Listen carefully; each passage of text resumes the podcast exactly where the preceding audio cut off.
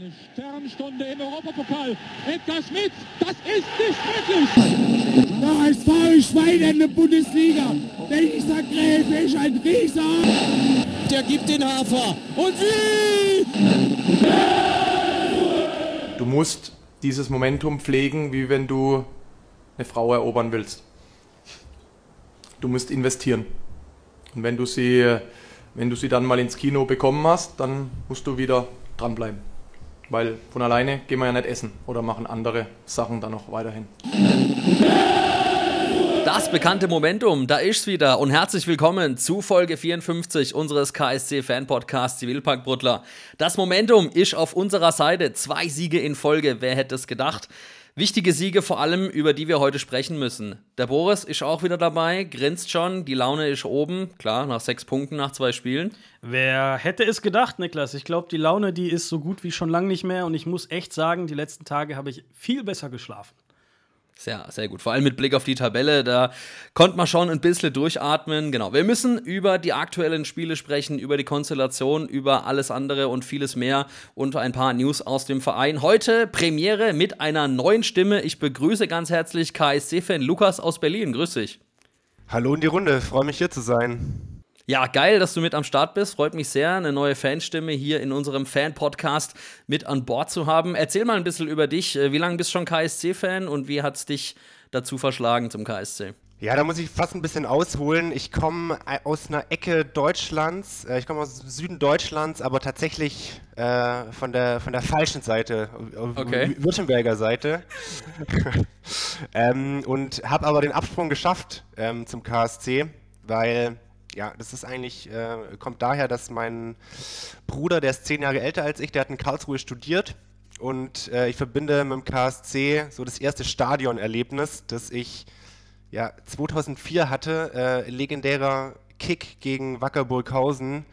Ich habe mir vorher nochmal die Torschützen angeguckt, da hatte Masmanides das 1-0 gemacht Alter, geil. An der Linie stand Lorenz Gunter Köstner. Ähm, ich wusste gar nicht mal, dass es 1-1 ausging. Ich habe das irgendwie unter 1-0 abgespeichert.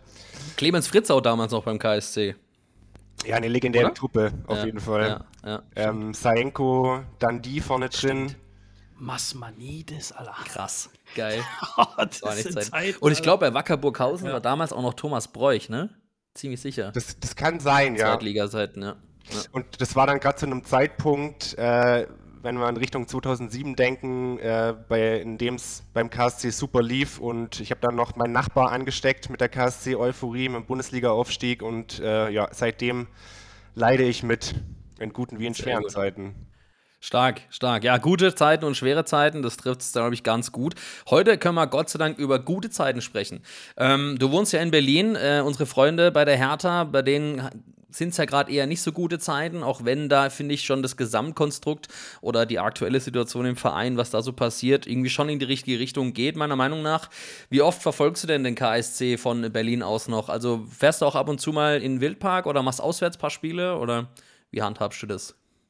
In Karlsruhe war ich jetzt tatsächlich schon länger nicht mehr. Ich habe es mir tatsächlich für den kommenden Sommer mal vorgenommen wieder, weil ja alles, was man über Stimmung und neue Stadion hört, ja sehr positiv ist. Also da, da habe ich mega Bock drauf mal wieder. Ich versuche ansonsten äh, ja pro Saison so ein, zwei Mal Gegenden in der Ecke hier anzufahren. Es gibt ja viele Möglichkeiten. Mhm. Rostock, Magdeburg, jetzt äh, Hannover, Braunschweig.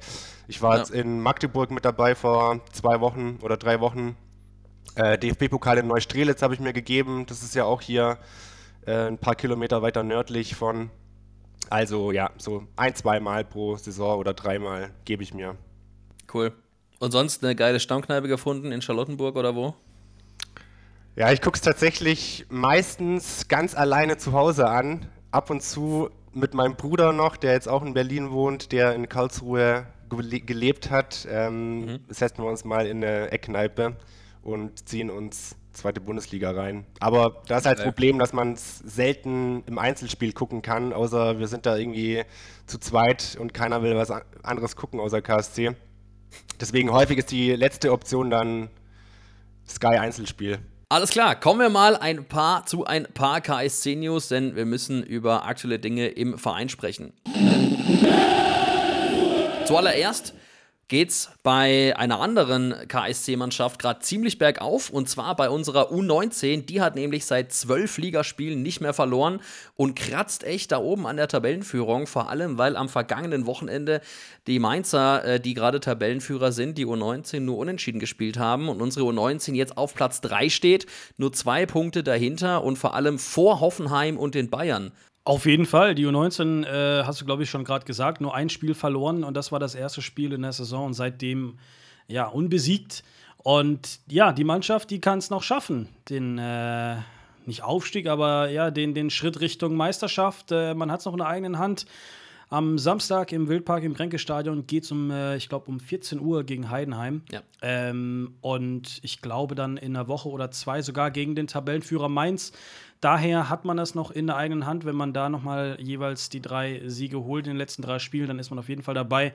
Qualifiziert sich, glaube ich, auch für den DFB-Pokal für den Jugendlichen wenigstens. Und äh, ist auf jeden Fall wieder mal eine Bestätigung dafür, dass bei uns am NLZ sehr gut gearbeitet wird und wir äh, weiterhin mithalten können mit ja, den Konkurrenten im Umfeld wie äh, TSG 1899 Hoffenheim, Freiburg, ähm, die Stadt an der A8. Ähm, ja, auf jeden Fall ein paar äh, gute Spiele dabei gewesen. Ich habe mir jetzt auch ähm, die Highlights angeguckt vom Ingolstadt-Spiel äh, letzte Woche. Das finde ich immer cool, dass mittlerweile beim KSC auf der Webseite, dass man da sich die Highlights angucken kann. Und ähm, ja, die U19, die, die hat echt was drauf. Auf jeden Fall, vor allem wenn ich mal gucke, welche Vereine wir da aktuell hinter uns lassen. Ich habe es gerade erwähnt, äh, Hoffenheim, dann Bayern, der VfB auch nur auf sieben, die Stadt an der acht, wie du gesagt hast. Äh, krass, oder? Das sind ja vermeintlich auch Clubs, von denen man jetzt meinen würde, da gibt es in der, in der Akademie deutlich mehr Möglichkeiten, die sind ein bisschen größer, stecken da noch mehr Geld rein oder deutlich mehr Geld.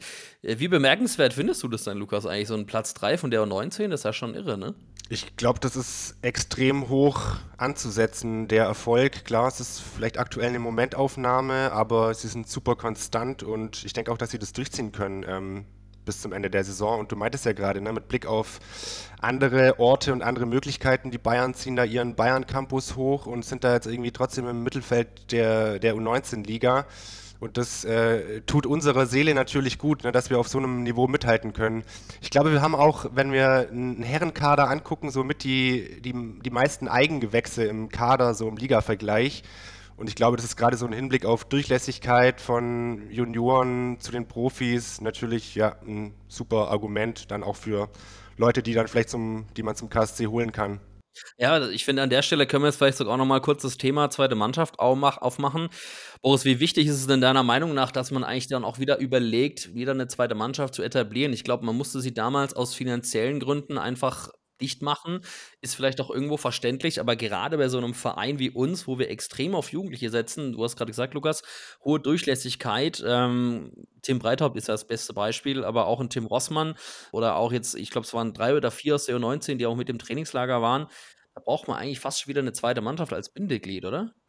Ja, auf jeden Fall. Ähm, das hat auch mehrere Gründe, warum eine zweite Mannschaft auf, ich würde mal sagen, mindestens Oberliga-Level viel Sinn machen würde. Ähm, weil erstens ab der U19 gibt es nichts mehr beim KSC. Dann, dann ist Profimannschaft und der, der Kader für die Profimannschaft ist natürlich auch, was die Anzahl angeht, begrenzt. Und du kannst nicht wirklich alle mit hochziehen, weil es sind ja alle in, in einem Alter, wo, wo man langsam über Profifußball nachdenken möchte.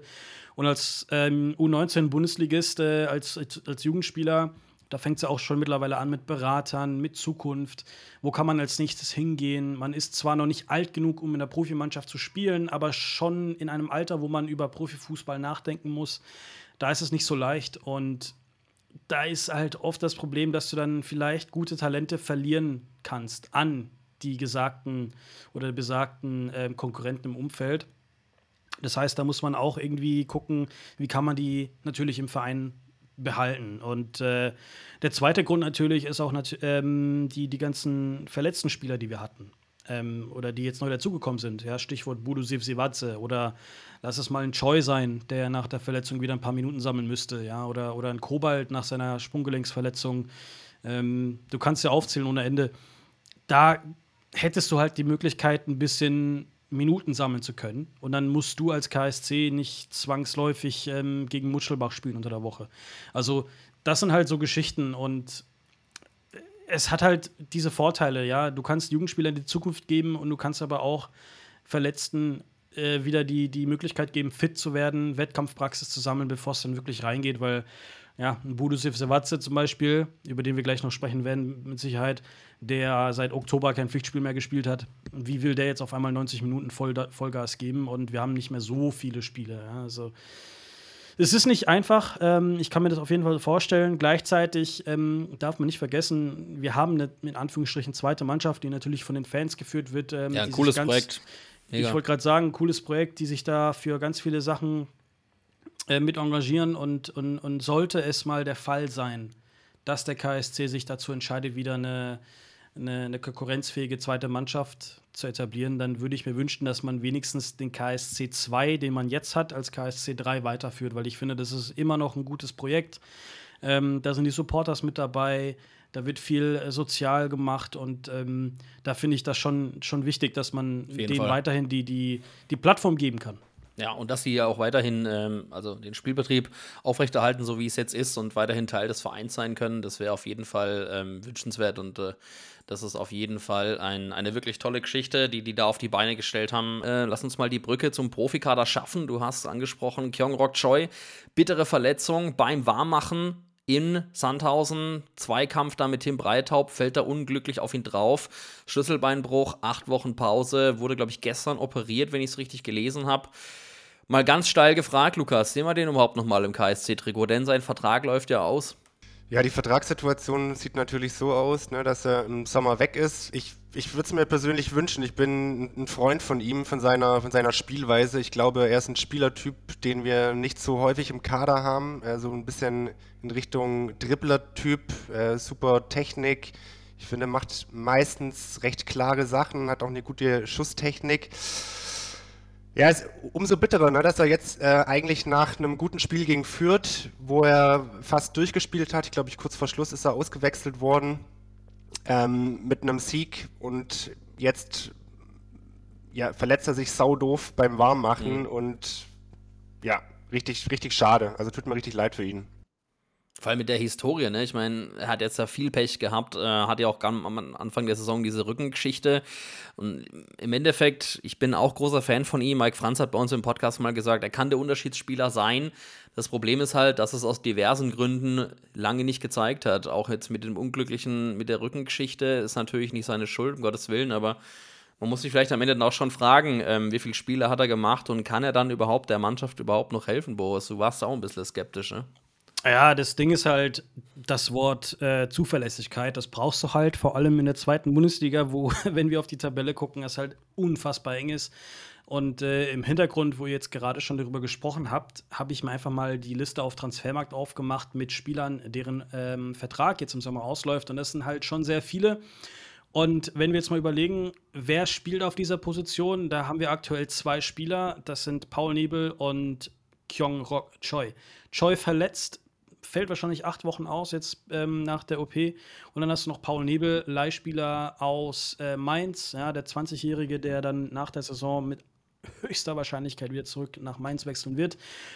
Jetzt gibt es natürlich zwei Möglichkeiten, beziehungsweise drei Möglichkeiten. Äh, Möglichkeit eins ist, wir verlieren einen Spieler und äh, verlängern mit Choi und leben halt damit und müssen dann vielleicht nochmal gucken. Option zwei ist, ähm, wir nehmen das Geld in die Hand und kaufen Paul Nebel für, keine Ahnung, was kostet der aktuell? 1,8 Millionen Euro. Hat auch noch Salomon Vertrag. gerade aus der Portokas. er, er hat halt auch noch Vertrag ein Jahr. Und das Problem in, in, in Deutschland würde ich schon sagen, ich glaube, das ist überall so, dass wenn ein Spieler noch ein Jahr Vertrag hat bei einem Verein, dann kannst du nicht mehr ausleihen. Und dann musst du ihn entweder kaufen oder hoffen, dass äh, Paul Nebel zum Beispiel bei Mainz verlängert und dann kann man ihn nochmal ausleihen. Mhm. Ähm, aber ich schätze, Mainz ist halt gerade auch nicht wirklich so die beste Mannschaft in der Bundesliga und ähm, die, die, verfolgen Paul Nebel auch ziemlich eifrig. Ähm, und ich kann mir gut vorstellen, dass Mainz denkt, äh, sich denkt, ah nee, den wollen wir dann doch schon bei uns haben. Ja, wenn du Paul Nebel heißt und 20 Jahre jung bist und äh, ein Bundesligist dich haben möchte, dann ist das, glaube ich, ein No-Brainer, dass man lieber dort spielt als ähm, ja, dann beim KSC.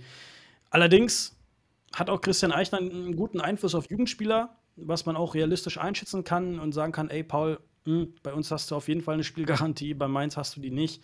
Ja. Ähm, er ist auch U20-Nationalspieler. mit, gemeinsam mit, ich glaube, Tim Breithaupt. Ähm, bin mir gar nicht sicher, aber.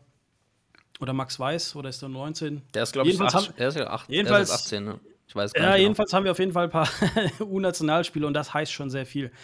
Aber auf, der, auf, der, äh, auf dein Thema zurückzukommen, äh, Paul Nebel ähm, und, und Kyung-Gok Choi, das sind halt, das ist jetzt die Debatte. Und wenn du in Choi's Schuhen steckst, ja, du bist jetzt verletzt, acht Wochen raus, dein Vertrag läuft aus, hat sich deine Wahrscheinlichkeit auf eine Vertragsverlängerung wahrscheinlich ähm, mehr eingeschränkt. Und äh, ich bin echt gespannt, was Olli Kreuzer und, und das gesamte Team drumherum, ja, was sie dann machen. Ähm, ich finde, Kyong hat immer wieder gezeigt, was er drauf hat, wie du schon gesagt hast, Lukas, der, der, hat, der kann den Unterschied schon äh, aufblitzen lassen. Hat aber häufiger auch ein paar Aussetzer gehabt, muss man auch sagen. Da habe ich manchmal echt gedacht, dass Paul Nebel ein bisschen mehr so kreativ ist. Ähm, ja, ein anderer Feinfuß, sage ich mal. Ähm, gleichzeitig kann man sich aber auch vorstellen, wieder Marvin Wanizek auf die 10 zu stellen. Dann, dann kommt er aus der linken Position weg und man kann vielleicht links jemanden einsetzen. Also, das ist auch etwas, was ja auch Christian Eichner jedes Mal sagt. Er will, dass die Mannschaft flexibel spielt. Und ähm, das wird natürlich auch davon erwartet. Aber ja, es sind einige Verträge, die auslaufen. Und ähm, ja, Kyong gehört auf jeden Fall dazu mit ganz viel weiteren. Wenn du willst, dass ich die vorlese und euch mal kurz langweile, dann Komm, jetzt das raus, jetzt sind wir gerade im Thema. also, Paul Nebel natürlich Leihspieler, geht zurück. Stefan Ambrosius ebenso Leihspieler, ähm, kostet aktuell äh, laut Transfermarkt eine Million Euro.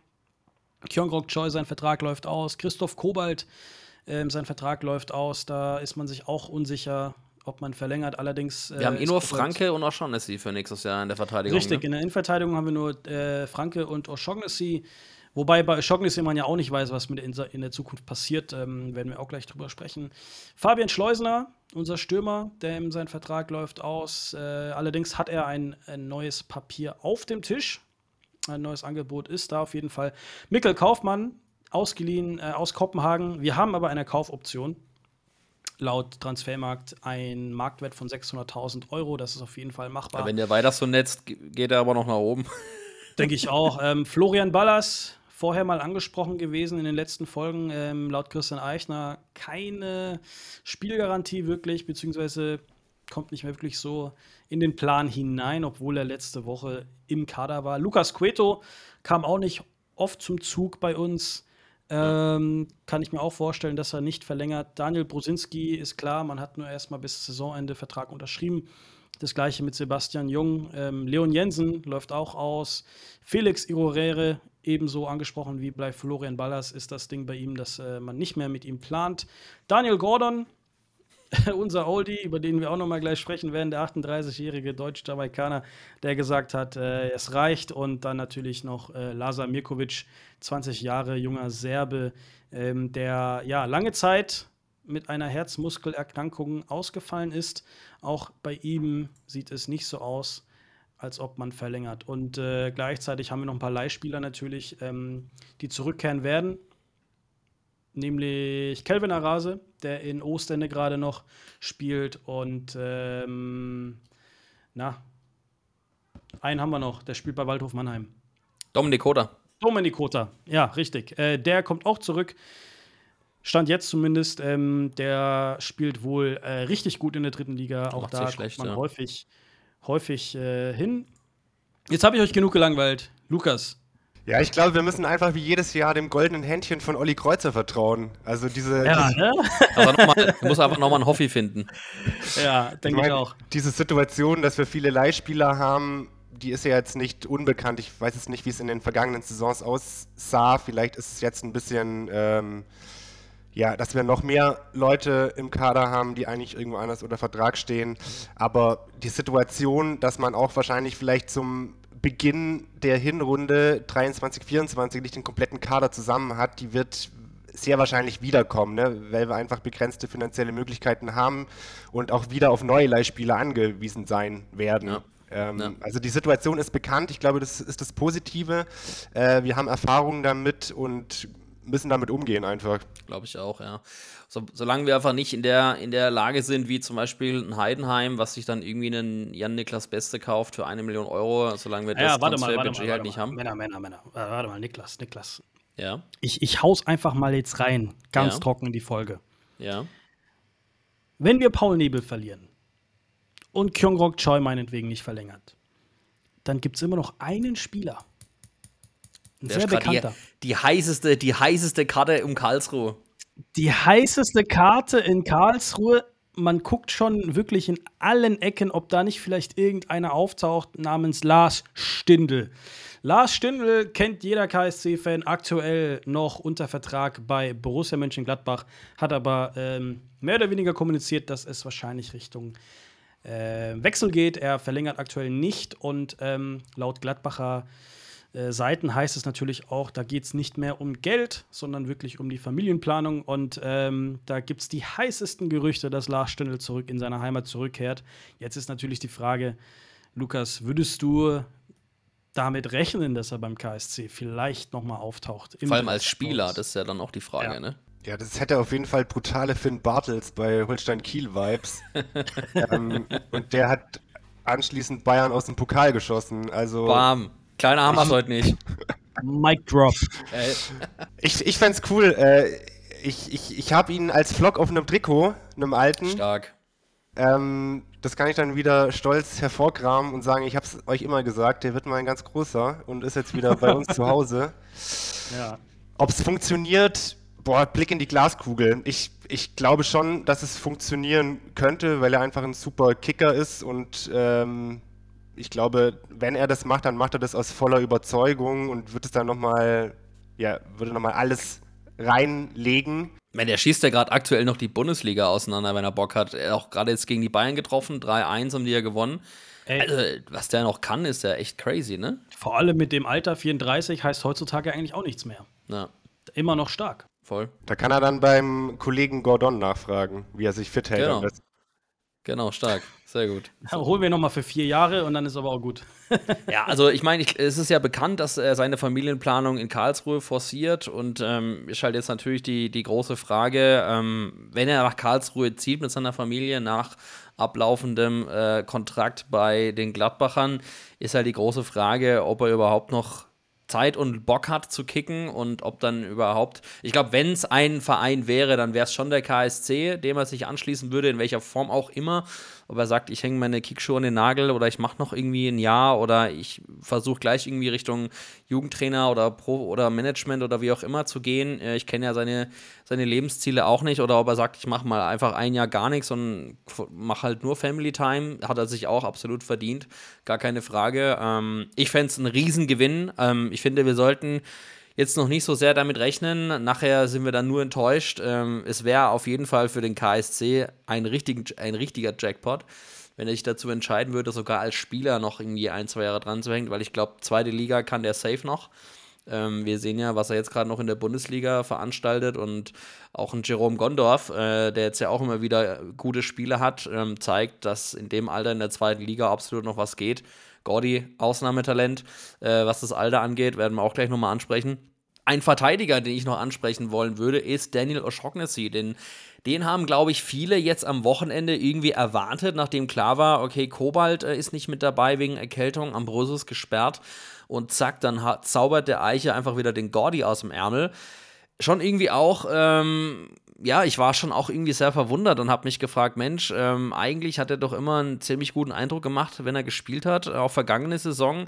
Lukas, wie verwundert warst du denn dann, dass einfach äh, Ballas im Kader war und nicht O'Shaughnessy? Scheint irgendwie nicht mehr zu laufen gerade bei ihm. Ich glaube, ich war wie alle KSC-Fans ein bisschen überrascht, ähm, aber Eiche hat es ja auch ganz gut oder seine, seine Sichtweise erklärt dann auf der PK nach dem Spiel, auf der er dann erklärt hat, ne, wie ist er zu dieser Entscheidung gekommen und hat dann explizit die Trainingsleistung von äh, Ballas hervorgehoben in den vergangenen Wochen, hat er, glaube ich, sogar gesagt. Bedeutet für mich im Umkehrschluss oder könnte man schlussfolgern, okay, die Trainingsleistungen von O'Shaughnessy waren eben nicht so gut. Ähm, vielleicht jetzt nicht schlecht, aber einfach nicht so gut. Und ja, in einem Kader, in dem viele Innenverteidiger sind, dann können einfach nicht alle mit auf die Bank gehen. Das ist dann leider so ein, so ein Härtefall, den es leider ab und zu gibt. Und äh, der mag menschlich ähm, ja, nicht nachvollziehbar sein, aber das ist nun mal so. Ja, äh, ist halt auch irgendwie gerade ein bisschen äh, bedenkenswert, weil mit O'Shaughnessy haben wir Vertrag und bei Ballas stehen ja die Zeichen eher auf Abschied, aber ich glaube, da hat dann eigentlich einfach auch nur professionell handeln wollen und einfach den mitgenommen, bei dem er das beste Gefühl hat. Dass er kein schlechtes Gefühl hatte für die Kaderaufstellung, das werden wir gleich nochmal thematisieren, wenn es dann um das Spiel in Sandhausen geht. Aber zuallererst sind wir euch natürlich noch die Spielanalyse gegen Kräuter Fürth schuldig. Am 20. Spieltag gab es das Heimspiel gegen die Spielvereinigung Kräuter Fürth und es gab einen sensationellen Heimsieg. Erster Sieg nach acht sieglosen Spielen. Was für eine Durststrecke, die wir da Gott sei Dank beenden konnten. Boris, das Spiel hat ja auch echt wild angefangen, wenn wir mal gleich einfach eintauchen wollen, denn äh, zack, 21. Spielminute, richtig blöder Freistoß nach Foul von Ambrosius. Dieses Foul, wofür er gelb gesehen hatte, sollte später noch eine tragende Rolle spielen. Aber zack, schon wieder bitteres Eigentor von Tim Breithaupt, der eigentlich in der Situation nur klären will. Und es steht 0-1. Ja, das war ein sehr guter Ausdruck der Emotion. Ja, ja. also die, die gelbe Karte, die du gerade angesprochen hast, da, da habe ich mich echt geärgert. Ähm, kleine Geschichte dazu. Ich habe eines dieser Sammelbecher mitgenommen nach Gibraltar. Und, ah, diese Wildpark-Sammelbecher? Genau. Mhm, ähm, ich glaube, ich habe einen habe ich bekommen beim Spiel gegen St. Pauli, als wir da waren. Ähm, jedenfalls habe ich den mitgenommen und äh, den, den pflege ich hier und äh, den habe ich immer dabei, äh, wenn, wenn ich KSC gucke. Und äh, ja, so nach 20 Minuten ähm, war dann auch schon das erste Bier leer. Dann gibt es die gelbe Karte und ich habe halt schon gesehen, dass die Hintermannschaft ein bisschen gepennt hat. Da kam dieser Ball auf die linke Seite zu, Ambrosius musste ihm hinterherrennen. Und er sieht halt, alles, was er machen kann, ist den einfach umräumen, weil sonst ist, sonst ist echt Sense. Und ich habe mich einfach geärgert, dass man in so eine Position kommt, dass man hinten gepennt hat. Und ich habe meinen Becher voll in die Ecke geschmissen. Weil ich genau wusste, wir haben einen zweikampfstarken, Zweikampf, äh, wie, wie kann ich sagen, zweikampfsüchtigen Innenverteidiger, der nach 20 Minuten gelb hat. Und der kam gerade von einer Gelbsperre.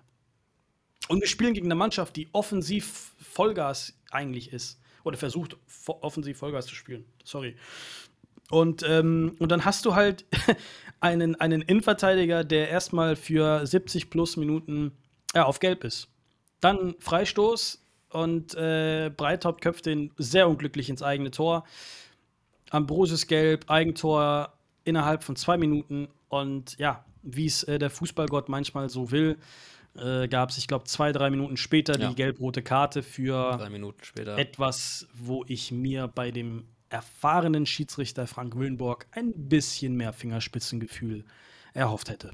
Ja, du bist ja selber Schiri und kannst uns vielleicht noch mal so ein bisschen abholen in die, in die Geschichte, was dann da vorgefallen ist. Es war, ähm, glaube ich, ein Zweikampf relativ nah am, am Mittelkreis angesprochener Schiri, äh, Frank Willenborg, hat vom Kicker die Note 4 bekommen und die schreiben, der Platzverweis für Ambrosius war regelgerecht, aber sehr hart. Pfiff generell kleinlich, verteilte zu schnell gelbe Karten. Ist es dann einfach die Linie vom Schiri oder siehst du es da ähnlich, dass man einfach sagt, come on, Alter, für Ball wegschlagen, gleich hintereinander nach drei Minuten später gelb-rot zu geben, in so einer Situation?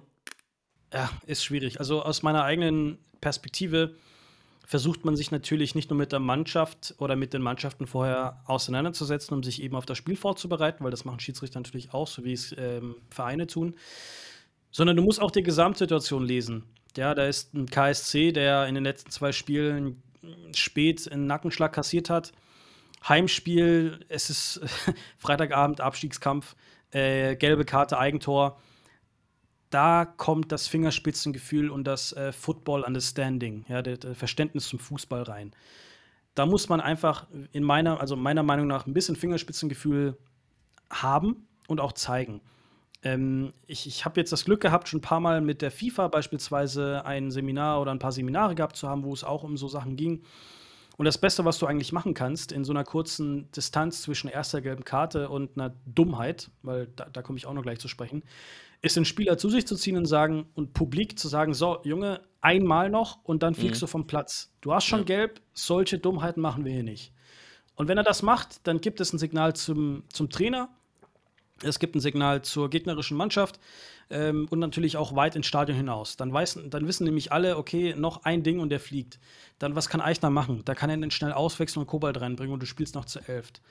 Ähm, auf der anderen Seite, wenn du schon kurz vorher eine gelbe Karte bekommen hast und einen Foul gegen dich gepfiffen bekommst, du bist Profi, du solltest wenigstens ein bisschen dich zusammenreißen können und dich nicht dazu verleiten lassen, den Ball da ein bisschen wegzuschießen. Ich meine, er hat ihn jetzt meiner Meinung nach nicht weg, weggeschossen, sondern einfach nur ja, dumm weggespielt. Mhm. Aber für Frank Willenbox seine Linie war das wohl genug, ihm zum, vom Platz zu stellen. Und ähm, auch wenn seine Linie sehr kleinlich war und er viel Gelb gezeigt hat, ist er seiner Linie trotzdem, trotzdem sehr treu geblieben. Und die war halt sehr, sehr kurz.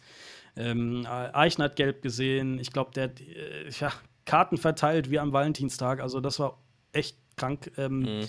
und, das, und das macht auch was mit dem Stadion, das macht auch was mit der Mannschaft.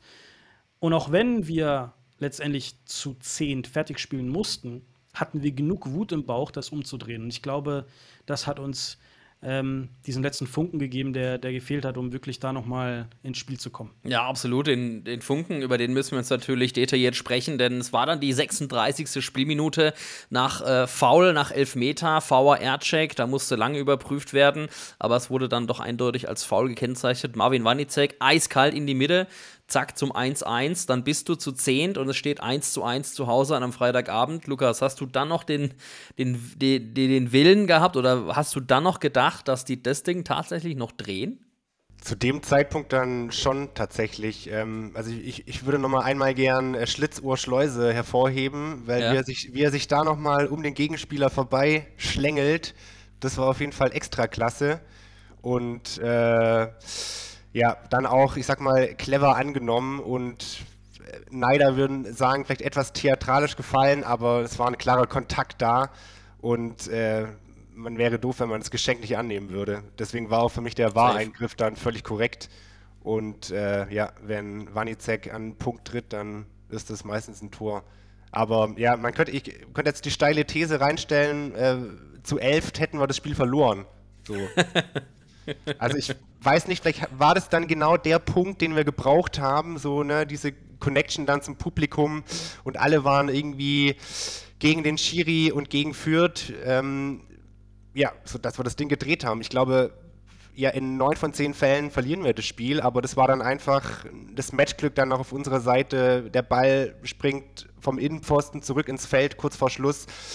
Ähm, Sachen, die vielleicht in den vorigen ein, zwei Spielen nicht so funktioniert hätten, haben geklappt und das brauchst du einfach in der zweiten Liga. Absolut, ja. Und vor allem dann auch das 2 zu 1 äh, war ja eigentlich so eine Verlängerung äh, in die gegnerische Hälfte und äh, wie Mikkel Kaufmann dabei einfach sich an dem Gegenspieler vorbeischlängelt an der Außenlinie, sich den Ball holt, in die sehenswerte Kombi mit Schleuse und dann hat er im Abschluss noch ein bisschen Glück, weil der ist zwar platziert geschossen, aber nochmal abgefälscht zum 2-1-Siegtreffer und dann habe ich gedacht, was ist hier eigentlich los? Ey, dann hat der Wildpark gekocht. Auf jeden Fall. Also auch Kaufmann für ihn hat, hat mich das echt gefreut. Äh, über den haben wir häufiger schon gesprochen, auch während der Winterpause und ähm, war auch so Topic Number One äh, in, in, in, dem Trainingslager, äh, dass er so der Gewinner ist von dieser Winterpause, dass er sich nochmal hat rein äh, oder dass er nochmal reingebissen hat und, und Eichner gesagt hat, ja, der, der Kerl hat kapiert, worum es geht. Und das hat er. Und er hat sich überall reingehauen. In den zwei Testspielen, die ich hier gesehen habe, hat er sich überall reingehauen, ist wirklich jedem Ball hinterhergerannt, jedem Spieler hinterhergerannt, ähm, wirft sich für die Mannschaft rein und, und belohnt sich jetzt endlich. Und hat jetzt, Stand heute, äh, auch nach dem äh, Sandhausen-Spiel, vier Tore, vier Assists. Ja. Der KSC, die Mannschaft insgesamt 32 Tore äh, diese Saison geschossen. Im Umkehrschluss bedeutet das, dass er eine Beteiligung von 25 Prozent hat bei, bei allen Toren. Und, und er hat häufiger nicht von Beginn an gespielt, darf man auch nicht vergessen. Schon stark. Hm, das ist stark und er empfiehlt sich für, für einen Transfer, Niklas. Also, Safe. wenn er weitermacht, dann würde ich schon sagen, lass doch mal in den investieren. Wir gehen ganz kurz in die Werbung und dann geht's weiter. Ja, Boris, äh, von Chefcoach Eiche haben wir gerade im Intro ganz zu Beginn gehört, man muss das Momentum pflegen. Aber nicht nur das Momentum will gepflegt sein, sondern auch zum Beispiel das Haupthaar. Absolut. Äh, das Haupthaar möchte gepflegt werden. Und ein Produkt, äh, das natürlich unser Partner Science auch mit auf den Markt bringt, ist die Mattpaste für die Haare. Flexibler Halt, strukturierter, natürlicher Look mit Matteffekt.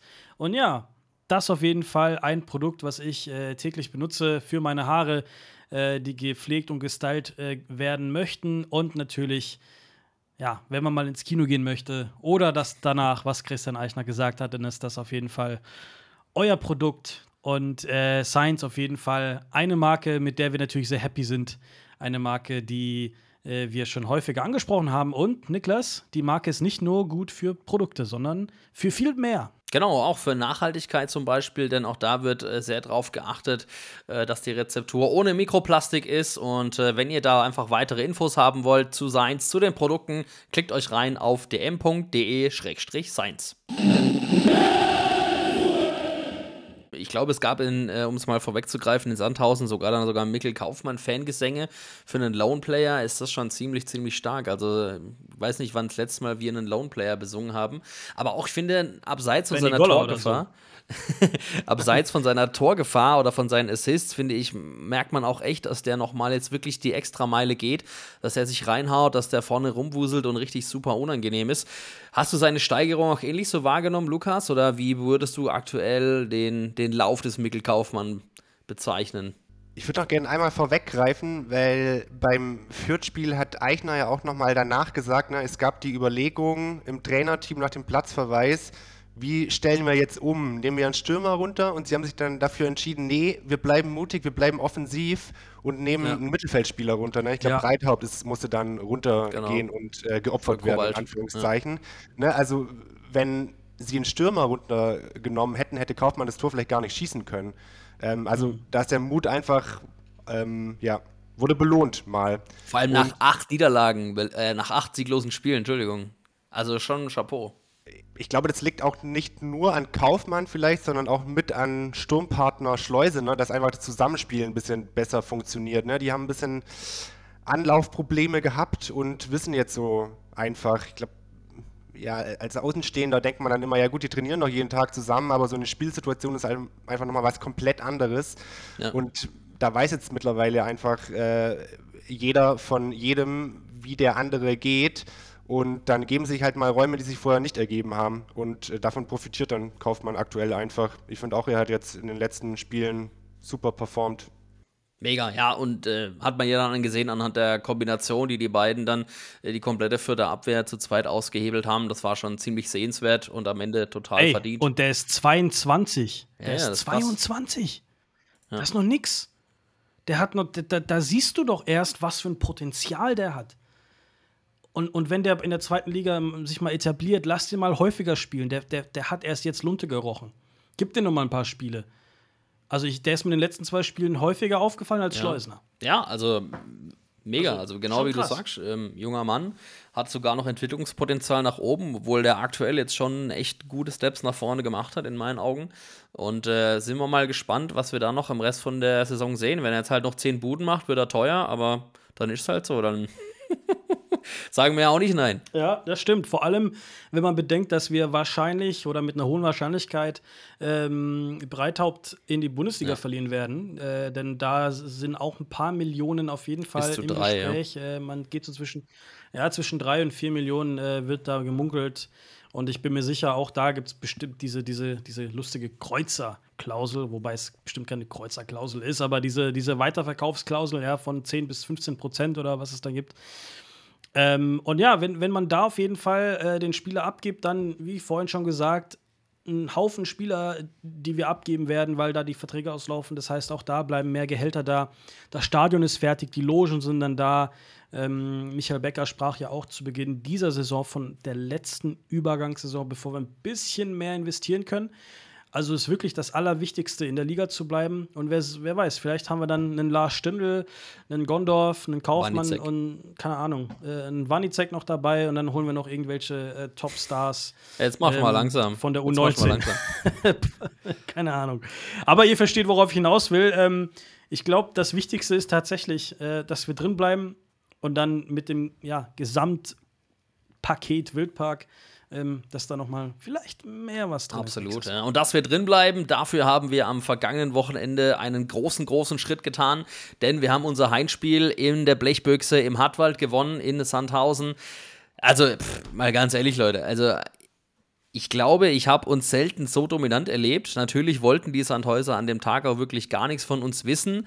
Vielleicht fangen wir aber zuallererst mal mit der Aufstellung an, denn die hat uns doch auch sehr verwundert. Wir hatten es ja vorhin schon thematisiert. Daniel O'Shaughnessy war nicht mal im Kader, dafür unser Oldie Daniel Gordon mit in der Startelf mit seinen 38 in der Innenverteidigung gesetzt. Boris, da haben wir uns auch erstmal blöd angeschaut, virtuell, Äh, ja, um ehrlich zu sein. Also, um ganz kurz nochmal vorne anzufangen, äh, beim, beim Fürth-Spiel gab es ja viel Kritik, aber dennoch sachlich, auch von uns natürlich, dass man vielleicht umstellen sollte auf äh, Dreierkette. Man hat genügend Innenverteidiger, lass doch mal anders spielen. Mm, Eichner sagt jedes Mal, ja, er will, dass seine Mannschaft variabel einsetzbar ist, aber er macht es nicht. Er bleibt bei diesem, bei der Aufstellung mit, äh, mit der Raute und, und die hat, ich finde, äh, nur irgendwie zwei, dreimal wirklich funktioniert in der Hinrunde und dann war es viel zu offensichtlich, viel zu durch, äh, durchsichtig. Und er ist aber seiner Linie trotzdem treu geblieben. Und ich muss aber auch sagen, wenn wir gegen Paderborn und Magdeburg einfach mal 60 Sekunden weiterhin in Anführungsstrichen online bleiben, dann, dann haben wir vier Punkte mehr auf dem Konto. Und dann würden wir über sowas überhaupt gar nicht sprechen. Also ich, ich kann auch sagen, im, im Trainingslager wurde hart dran gearbeitet, defensiv. Hm. Aber ich finde, offensiv ist das ein bisschen mau geworden. Ähm, und das haben wir jetzt auch langsam wieder im Griff. Und ähm, ich habe gegen Fürth erwartet, dass wir umstellen, haben wir aber nicht gemacht. Dann habe ich gegen Sandhausen wenigstens ähm, O'Shaughnessy tatsächlich erwartet und vielleicht Budu auf der Bank. Aber Daniel Gordon war in der Startelf. Florian Ballas, der eigentlich ja schon ähm, ja, aussortiert wurde, saß auf der Bank und Daniel O'Shaughnessy, finnischer Nationalspieler, war wieder nicht dabei, genauso wie, ich glaube, die Woche zuvor. Und das hat uns alle ein bisschen irgendwie ja, aus den Socken gehauen. Aber ich muss sagen, Eichner hat mal wieder seine Kritiker verstummen lassen mit dieser Masterclass. Eiche Masterclass. Ja, du, du, du, du kannst ja auch, also weil ich noch so ein bisschen auch unter dem Eindruck vom Spiel in Magdeburg stehe, du kannst ja auch im, im gleichen System unterschiedliche Taktiken wählen. Ne? Und da war in Magdeburg einfach super defensiv. Äh, okay, das war so Start Rückrunde oder erst eines der ersten Spiele. Spiele. Zweites Spiel im äh, 2023. Magdeburg ist eine Mannschaft, da weiß man, okay, die haben tendenziell lieber gerne den Ball, aber ich hätte mir da trotzdem gewünscht, gerade als es 1-0 stand, offensiver zu spielen einfach und irgendwie aufs 2 zu 0 zu gehen. Und so fängst du dir in der Nachspielzeit ein saudoofes 1 zu 1. Und ich glaube, au- aus dem Moment haben sie wirklich auch was, was rausgezogen und äh, in Sandhausen wirklich aktiv aufs zweite Tor zu gehen, weil du kannst immer irgendwie ein doofes Ding fangen. Das war auch beim Stand von Ja. 1-0, das war irgendwie, ich erinnere mich an so einen doofen abgefälschten Schuss von einem Sandhäuser, der irgendwie ans Außennetz flattert. Der Ja, kann auch mal ja. richtig dumm reinfallen. Dann steht es 1-1 Ja. und du weißt gar nicht, ja, warum eigentlich? Ich muss aber auch sagen, ähm, wir, wir wissen ja alle, wie Alois Schwarz Fußball spielen lässt. Äh, das hat er bei uns auch getan. Hinten Beton anrühren und gucken, was passiert mit einem langen Ball. 1-0 reicht.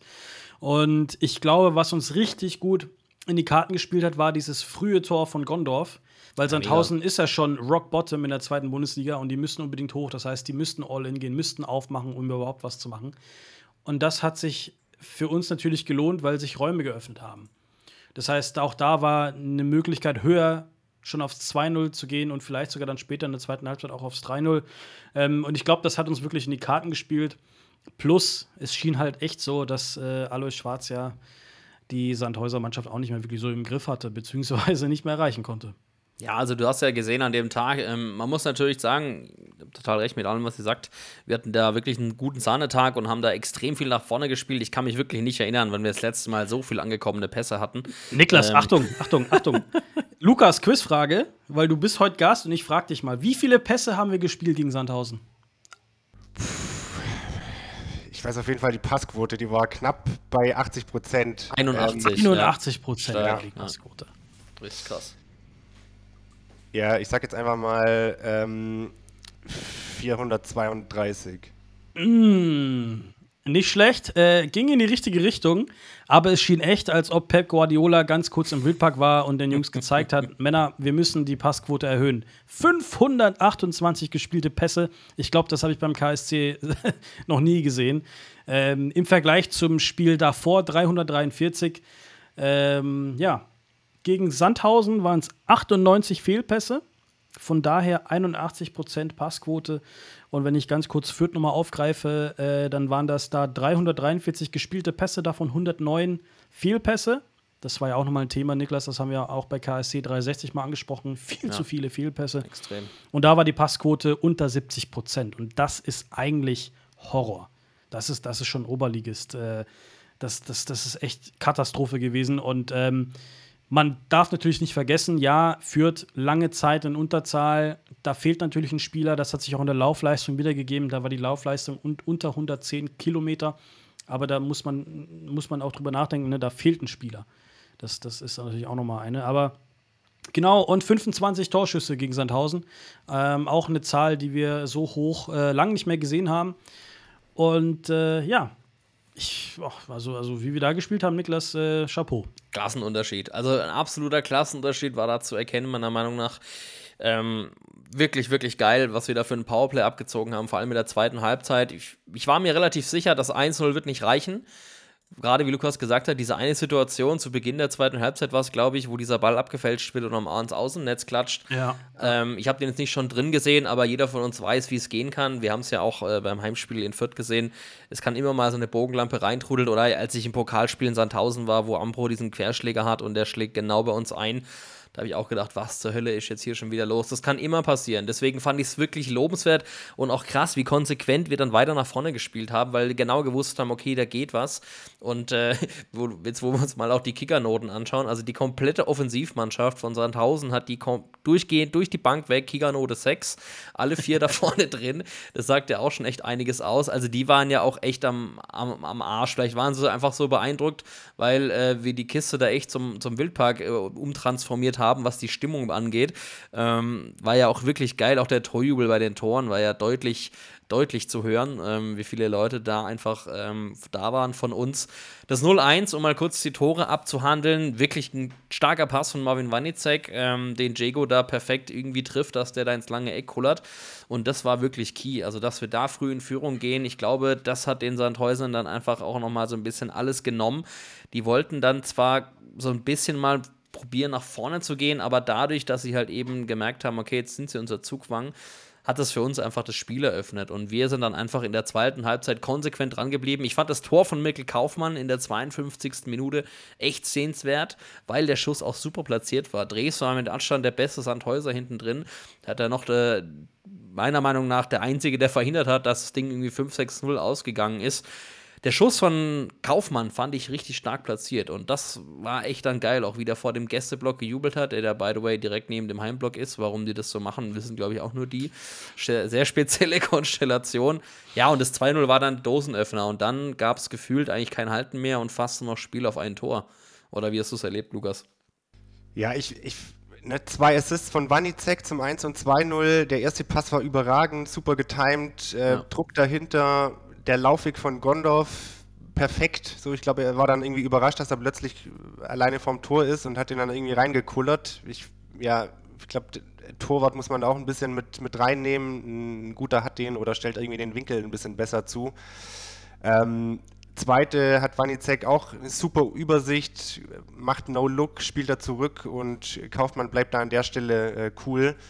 Und ja, ich glaube, Kaufmann ist einfach jetzt mittlerweile jemand, den man in äh, solchen Situationen reinbringen will. Ne? Ich glaube, wir haben eben, ja, wenn ich jetzt gerade an Breithaupt denke, der häufiger ins eigene Tor trifft als, als vorne, ähm, Spieler, bitter, ja. die halt nicht so gut sind, wenn sie in solche Abschlusssituationen kommen.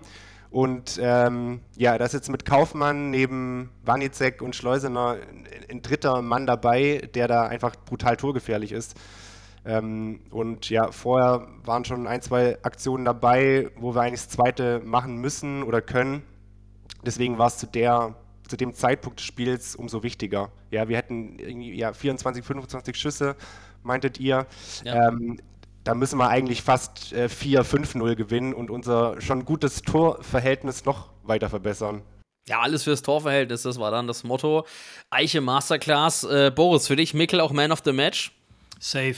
Ähm, Mickel, ja, wie, wie schon vorhin gesagt, Vorlage, Tor, Work Rate, wie wir so schön in England sagen. Also ja, die, diese, dieses Engagement auf dem Platz, äh, was er da alles reinhaut. Gleichzeitig aber auch, ähm, ich glaube, also wenn, wenn, wenn ich wählen könnte, würde ich zwei Man of the Match äh, verteilen, nämlich auch noch Diego. Gondorf, äh, muss man ganz klar sagen. War für den Kicker Spieler des Spiels. Ja, stimmt, hat auch da eine 2,0 Note erhalten. Ähm, für mich sehr gutes Spiel gemacht, Diego. Ähm, häufiger bei uns auch mal in der Kritik gewesen. Aber er zeigt einfach, dass, dass wenn es drauf ankommt, dass er immer noch kann. Und äh, was mich freut, ist, dass er es auch offensiv noch kann. Ähm, für mich hat er in der vergangenen Zeit häufiger mal die Handbremse reingehauen, wenn es nach vorne ging. Ähm, warum das so ist, keine Ahnung. Äh, das, das wird nur er bzw. Äh, Christian Eichner wissen, was da die Taktik ist. Aber vor allem in Sandhausen, aber auch wirklich in Fürth, ja, mit, mit dieser Aggressivität, mit dem Kampf, mit der Leidenschaft, ähm, das hat mir schon gefallen. Von dem her würde ich auch sagen, ähm, nicht nur Mikkel Kaufmann, eins mit Sternchen, sondern auch Diego hat für mich ähm, wenigstens Anerkennung verdient äh, oder was ist wenigstens auf jeden Fall Anerkennung verdient für diese Performance. Ja, auf jeden Fall.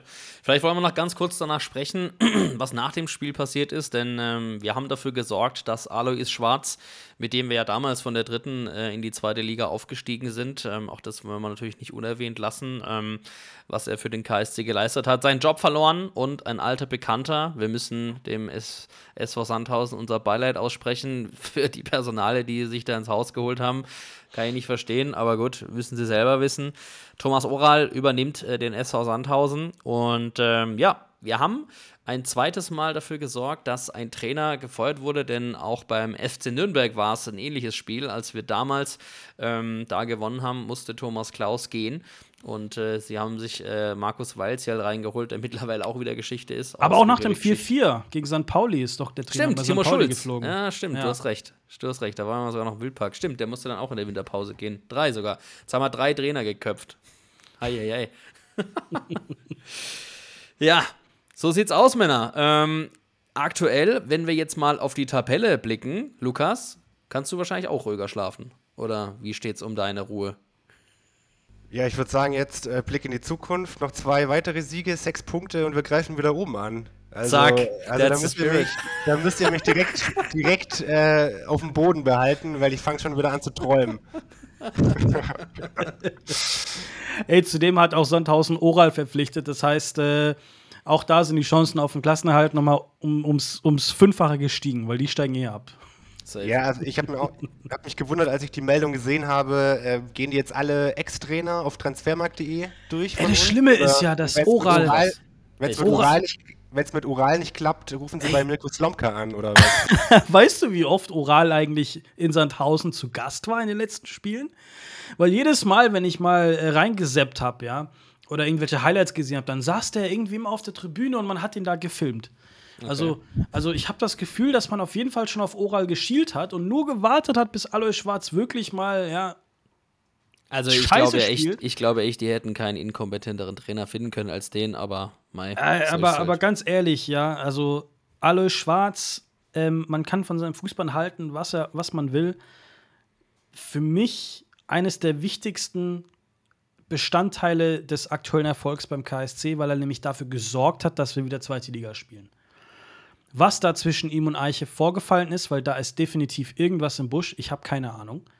Ähm, aber trotzdem tut es mir natürlich leid, dass, dass er jetzt seinen Job verloren hat ähm, bei Sandhausen, weil ich finde, ja, ich bin ihm auf jeden Fall dankbar. Ich glaube, jeder KSC-Fan ist das auch.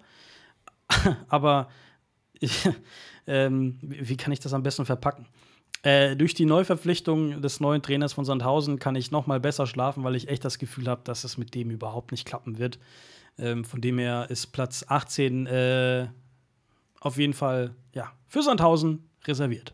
Können die Klubberer gleich am nächsten Spieltag dafür sorgen, dass sie sich mit ihrem neuen Trainer Dieter Hecking einen guten Einstand äh, besorgen, denn da geht es gleich gegen das Tabellenschlusslicht. Und äh, ja, das, wenn wir uns mal jetzt die Tabelle anschauen, ich meine, das Neue an dieser Konstellation ist ja in Anführungszeichen, dass es nicht wie in der vergangenen Saison relativ früh klar war, dass zwei Vereine runtergehen, denn die Tabelle ist ja immer noch wirklich, wirklich bodenlos eng.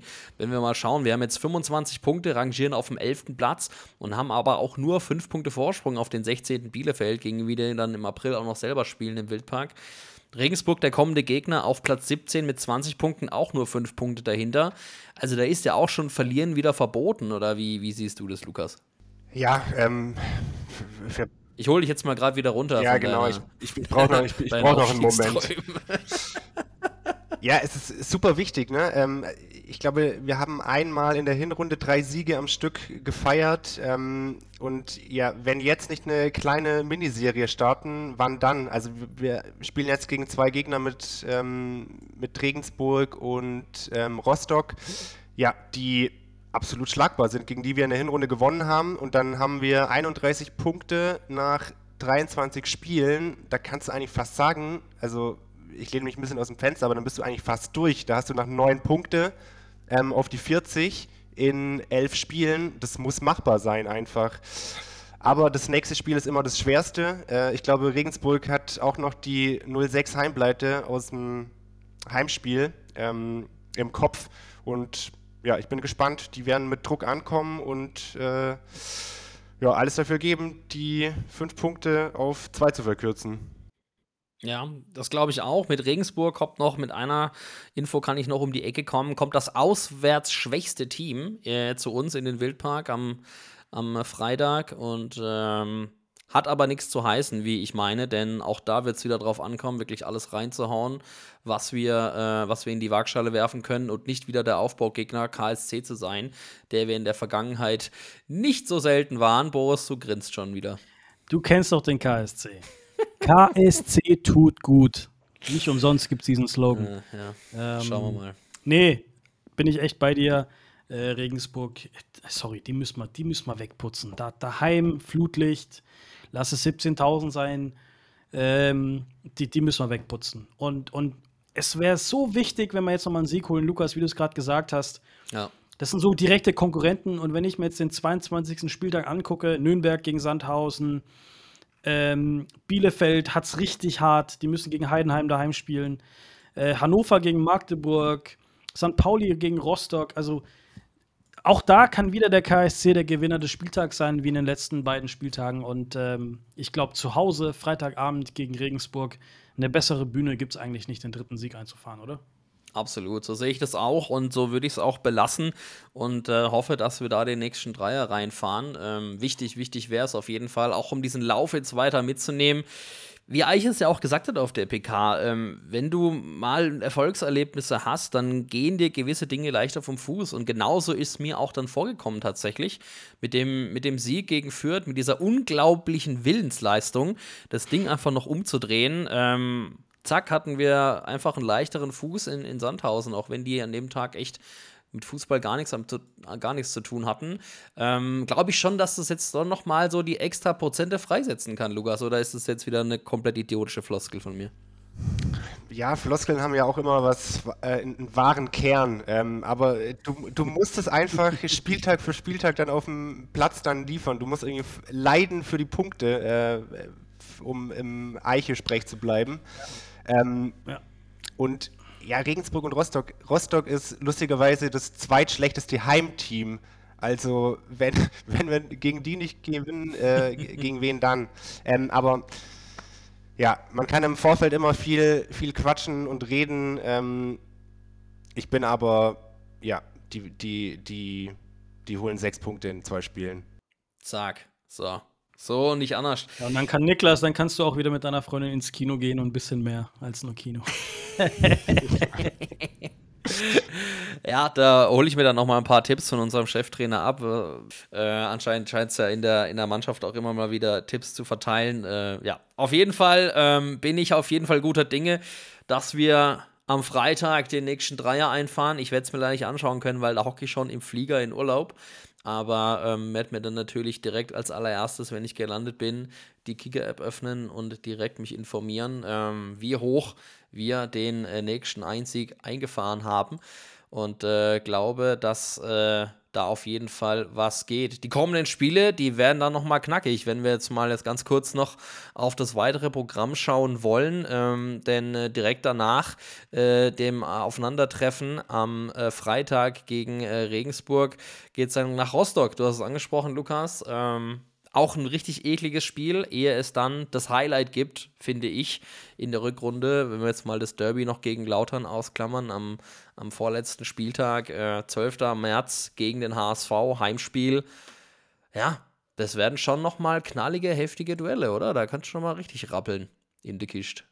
Ja, vor allem, also wir haben ja gegen den HSV in den vergangenen Spielen immer super ausgesehen fand ich, ähm, weil uns vielleicht auch die Spielweise so ein bisschen liegt. Ne? Die spielen selber auch offensiv, stellen sich nicht hinten rein. Ähm, das heißt, wir haben bei Kontern auch Räume und mit Kaufmann jetzt einen schnellen Mann in Topform. Und äh, ja.